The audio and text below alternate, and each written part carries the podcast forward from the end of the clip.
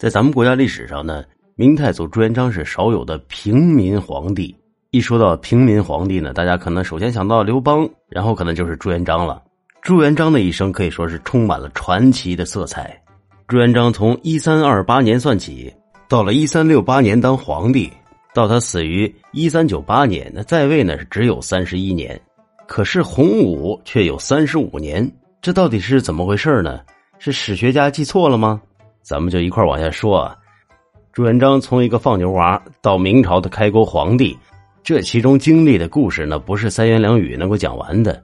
在关于他的野史里面啊，有一个很有趣的故事，那就是偷鱼论。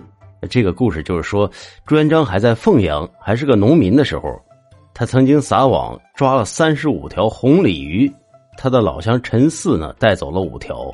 后来民间就传说啊，这三十五条红鱼是天意，寓意就是说他将鱼跃龙门，要做三十五年的皇帝。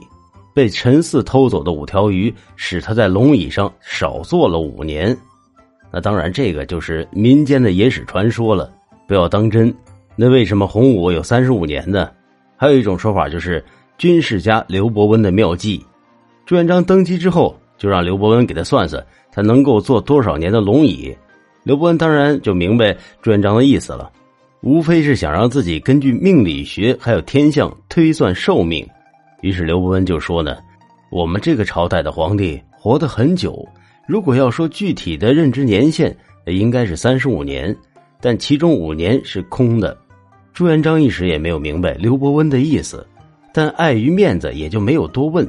于是想到了当年鲤鱼的事情，民间也流言四起，但其实刘伯温并不是这个意思，也许是他算到了朱棣会起兵造反，当上皇帝。那么洪武三十五年出现的真正原因是什么呢？就是因为朱元璋的第一个孙子朱允文在他登基之后不久就失去了皇位，而朱棣成了历史上王爷造反唯一成功的案例。为了宣称自己的合法性。